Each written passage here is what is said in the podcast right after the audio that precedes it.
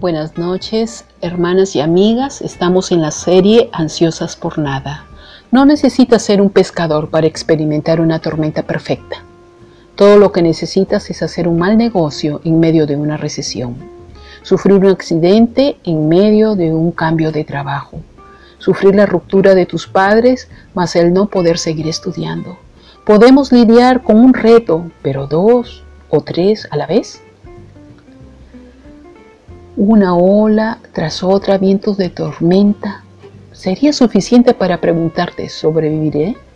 Y tal vez esa sea la pregunta que te vienes haciendo. La respuesta del profeta Isaías en el capítulo 26, verso 3, es profunda y concisa. Dios hará vivir en paz a quienes se mantienen pensando en Él, porque en Dios han puesto su confianza. Conforme hacemos nuestra parte, Dios hará su parte. Él nos concede no una paz que viene de parte de Dios, sino que nuestro Padre Celestial nos da su misma paz, la cual Él goza. Él descargará la tranquilidad que hay en su trono en nuestro mundo y el resultado será una calma inexplicable. Deberíamos estar preocupados, pero no lo estaremos. Deberíamos estar contrariados, pero nos sentiremos consolados. La armonía, la calma, la quietud de Dios trasciende toda lógica, todo plan y todo esfuerzo de explicarla. Dios asume la responsabilidad por los corazones y las mentes de aquellos que creen en Él, que confían en Él, le aman y le obedecen.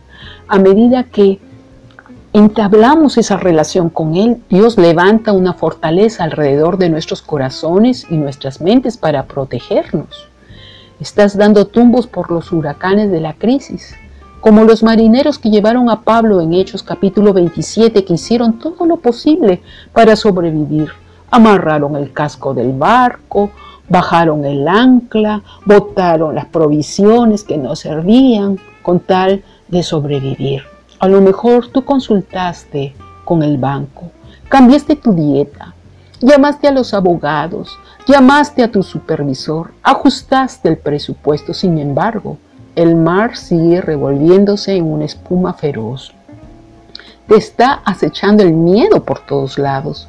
Entonces deja que Dios te hable. Permite que Dios te dé lo que le dio a Pablo y a esos marineros. Una paz perfecta.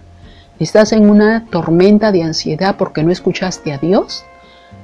Él dijo, que no estuvieses en esa relación ilícita fuera del matrimonio porque terminaría en caos, pero no escuchaste.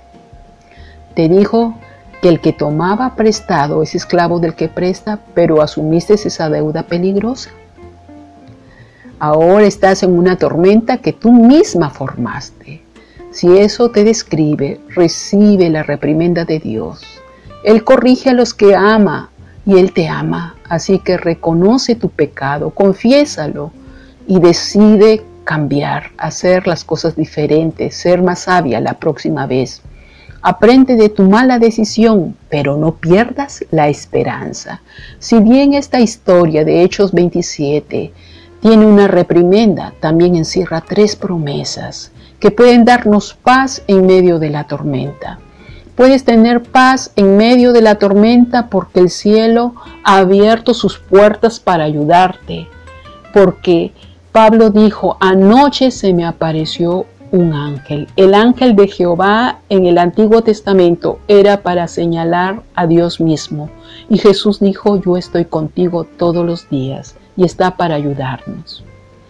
Puedes tener paz en medio de la tormenta porque el cielo tiene un lugar para ti. Jesús dijo que el que viene a Él no le echa fuera.